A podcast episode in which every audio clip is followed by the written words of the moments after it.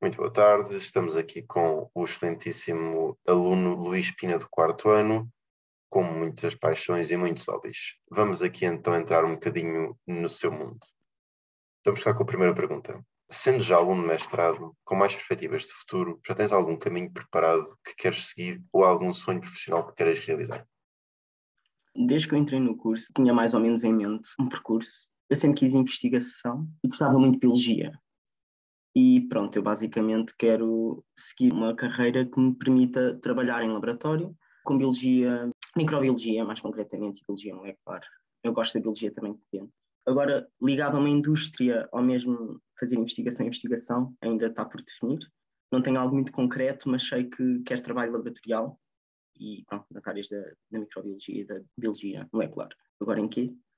É dar tempo ao tempo e esperar ver o que é que vai. É agora dentro desta via ainda, uh, recentemente, nestas férias, estiveste envolvido num estágio em Aliria, nomeadamente na produção de microalgas. Como foi essa experiência? De que forma sentes que contribuiu para o teu percurso académico e profissional? Eu, quando vim para o, para o curso, primeiro eu não tinha muita noção que, a engenharia biológica era tão virado para, para a parte da indústria. Eu, eu não sabia mesmo, para mim, tipo, não sei, fui um bocado ignorante nesse aspecto. Não sabia bem o que, é que era engenharia, para ser honesto. Eu escolhi mais o curso porque, pronto, eu gostava muito de biologia, gostava de química e não queria deixar as outras ciências.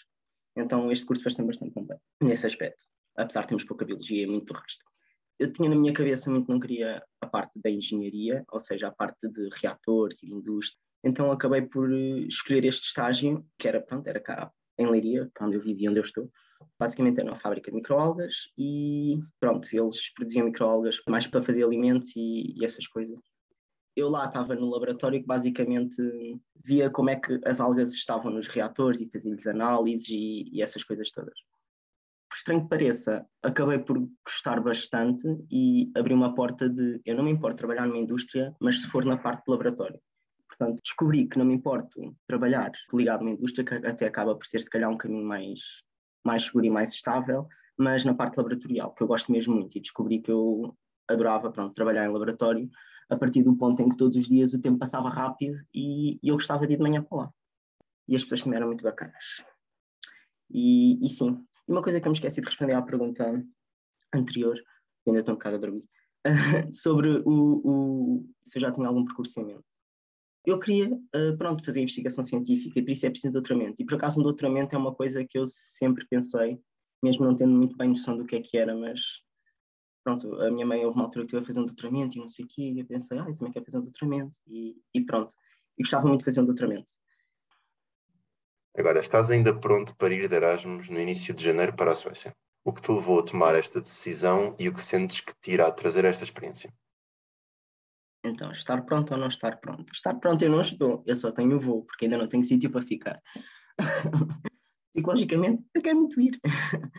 Não, mas eu, eu acredito que vai arranjar alguma coisa. O que é que me fez escolher eh, a Suécia? Eu gostava de ir para o, para o Japão fazer eh, mobilidade. O problema é que para estudos pareceu muito difícil conseguir conciliar as cadeiras e aquilo lá tinha. pareceu muito mais complicado. Então optei, ok, se eu quiser ir para o Japão, vou tentar ir na tese. E para que outro sítio eu gostaria de ir se eu agora fizer Erasmus no, de estudos no, no quarto ano? Um dos meus critérios era queria um sítio que tivesse uma cultura totalmente diferente e que fosse um sítio totalmente diferente. Eu adoro a sensação de me ter de adaptar num sítio completamente novo e estar fora da minha zona de conforto nesse aspecto. Então eu pensei logo nos nórdicos, dentro da Europa. O único se não é, não é, é carito. Uh, o que eu espero trazer de lá é uma carteira mais vazia. mas, mas, pronto, escolhi então a Suécia porque depois fui ver, a faculdade também era muito boa, apesar desse não ter sido um, um critério propriamente, e vou ser honesto, foi porque dos nórdicos diziam que era mais barato. E escolhi a Suécia. Apesar de eu também queria muito ir passear à Noruega, mas vamos ver se o dinheiro estica até, até lá. O que eu espero trazer de lá? Ah, espero crescer bastante, viver num país fora sozinho, apesar de eu já não já viver fora da casa dos pais, tenho a mãe do Paulo. Na Suécia não vou ter a mãe do Paulo. Agora, quem conhece a mãe do Paulo percebe a referência.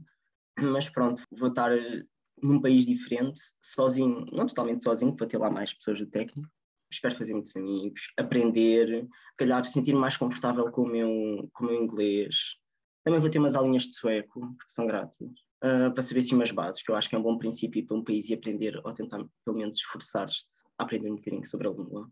Não é propriamente ficar fluente, mas saber umas palavras. espero trazer de lá amigos internacionais e bons momentos.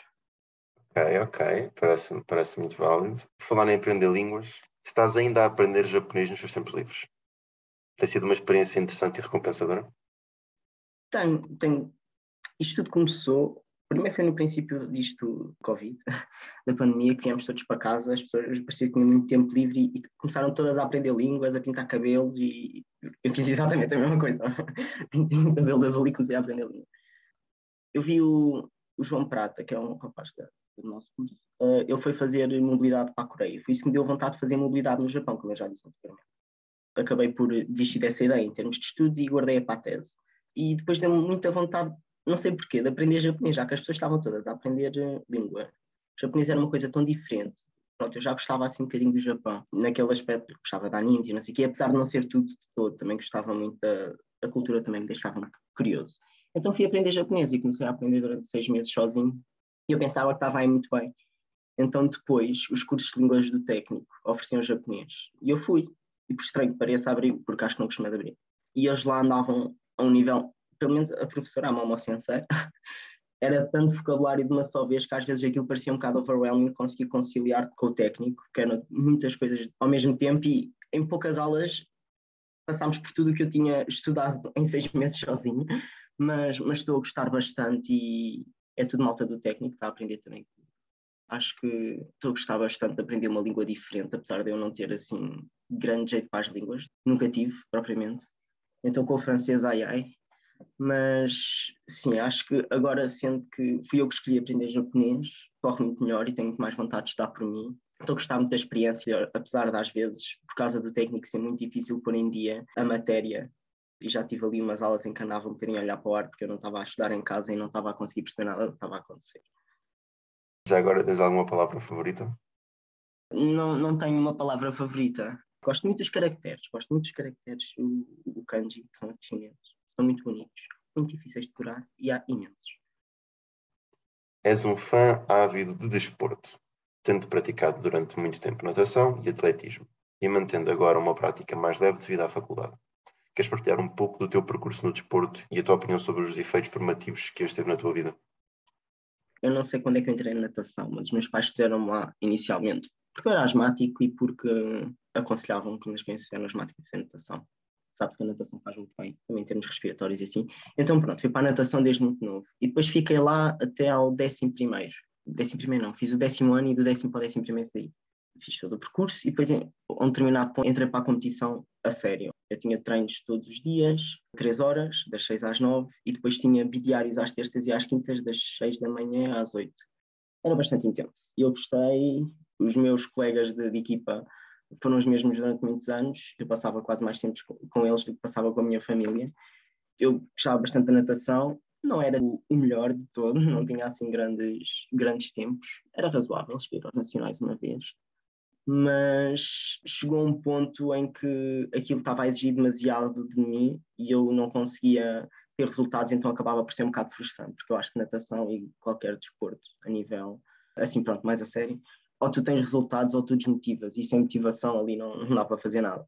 Então eu no décimo ano comecei a cansar mesmo daquilo, já não estava a conseguir, já queria sair há uns anos, eu só não saía porque tinha aquela inércia de sair de uma coisa que a minha vida sempre pronto, tinha sido aquilo, então era estranho para mim não estar ali. Depois lá decidi sair no décimo ano e eu pensei assim, e agora vou ter tanto tempo livre, porque eu não sei como é que eu estudava. Eu tinha boas notas, pronto, é? no, no, secundário tinha assim uma, uma média confortável. E pronto, eu pensei, e agora que eu vou ter tanto tempo livre, vou ter notas muito boas.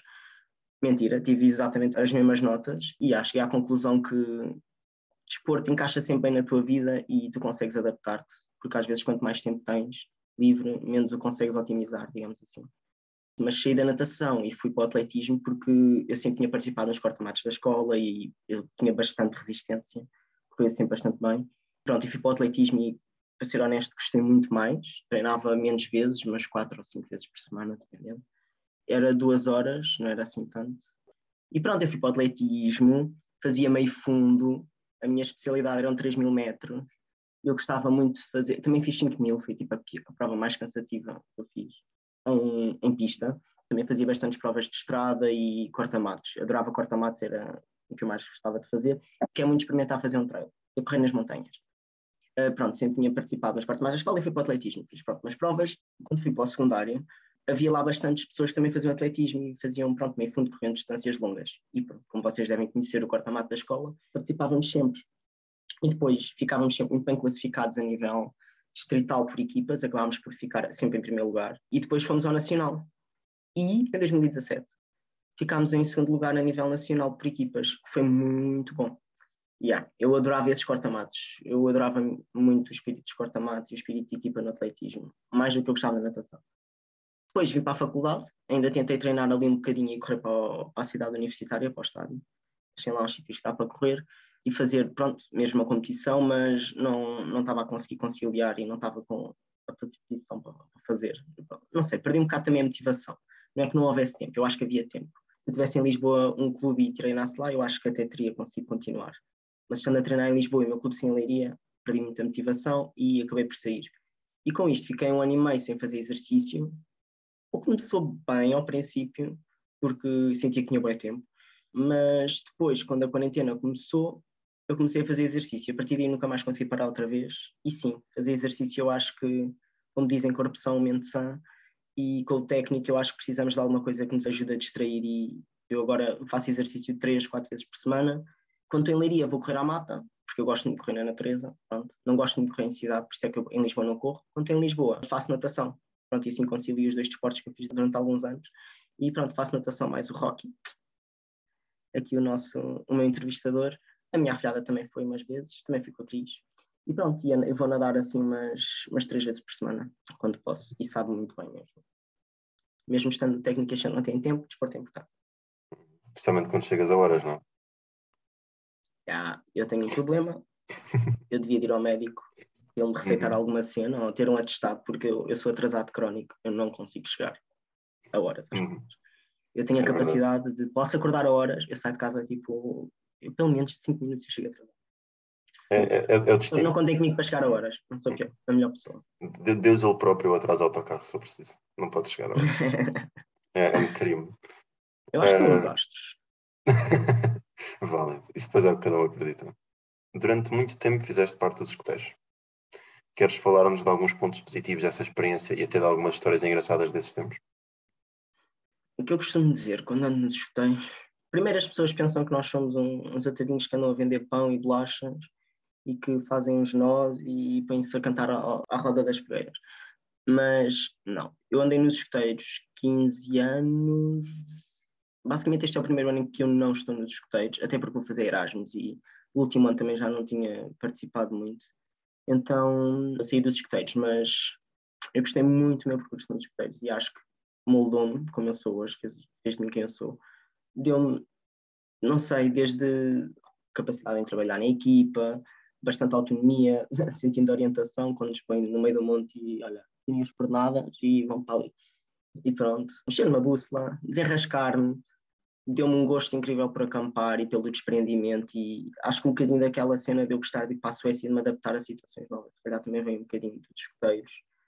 Pronto, não sei, eu gostava mesmo muito dos escuteiros. Também fizemos bastante, fazíamos bastante atividades radicais, como paintball, rapel, slide e essas coisas todas e caminhadas de 60 km no meio dos gerês a ver cavalos e vacas a levar. Não, as vacas acho que não eram selvagens, mas vias, foi, foi muito engraçado. Gostei muito e também fiz lá amigos para a vida. A minha família é toda escoteira. A minha mãe, o meu primo, o meu outro primo, minha prima, o meu tio, a minha tia, a minha irmã. Então é quase genético.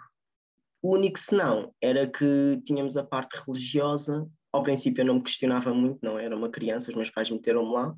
Por causa disso também fui para a catequese, não tinha muito a dizer, fiz a crisma. Mas, opa, não me relaciono assim tanto com a parte religiosa e no fim acabava por sentir que aquilo tinha um peso religioso muito grande e, e pronto. Portanto, existe sempre a opção dos escoteiros, se alguém estiver interessado, que é escoteiros sem religião. E pronto, é 100% escoteiros e 0% religião. Pode ser a tua religião, a que seja, até pode ser cristão. Pode ser, É muito fixe. Ah, e eu, quando tiver filhos, vão todos para os escoteiros obrigatoriamente. Acho que é uma atividade extracurricular muito boa, a ser honesto. Ok, estamos, estamos já quase no final. Escapamos alguma coisa interessante da tua vida off-técnico que queres ainda partilhar? Ah, eu, eu queria partilhar uma coisa nos escuteiros, agora que me lembrei. Portanto, ainda, posso ainda vais a tempo, exato. Uma atividade que me marcou imenso. Marcou imenso, não. Eu gostei, foi engraçado e foi bastante diferente. Fizemos uma atividade de sobrevivência. E esta atividade de sobrevivência foi com outro agrupamento, cá de Leiria também, era perto do nosso.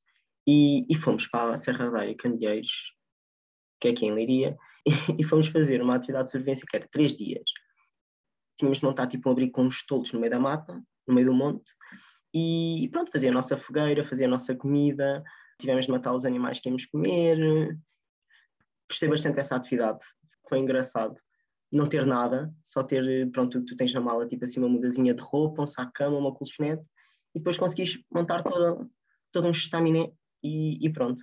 Sei que demorámos tipo horas a cozer um ovo na, numa fogueira, porque aquilo, eu não sei, não dava. Ficámos mesmo horas a cozer, a cozer um ovo. E pronto, lembro-me também de dormir com uma, uma galinha decapitada ao meu lado. Foi agressivo, yeah, porque começou a chover e não conseguimos cozinhar. Então fomos todos para dentro do, do, do nosso abrigo e estava a chover bem fora, lá fora.